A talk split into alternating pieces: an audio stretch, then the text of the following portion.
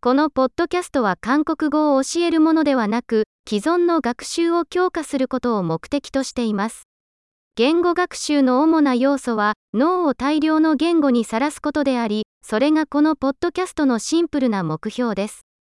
日本語でフレーズを聞いた後、同じ考えが韓国語で表現されているのを聞くでしょう。できるだけ大きな声で繰り返してください。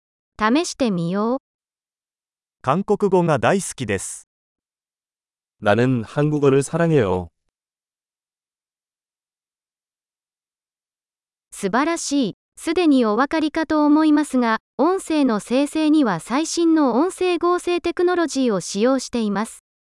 これにより、新しいエピソードを迅速にリリースし、実用的なものから哲学的なもの、浮気に至るまで、より多くのトピックを探索することが可能になります。 韓国語以外の言語を学習している場合は、他のポッドキャストを見つけてください。名前は韓国語学習アクセラレータと同じですが、別の言語の名前がついています。楽しい言語学習を。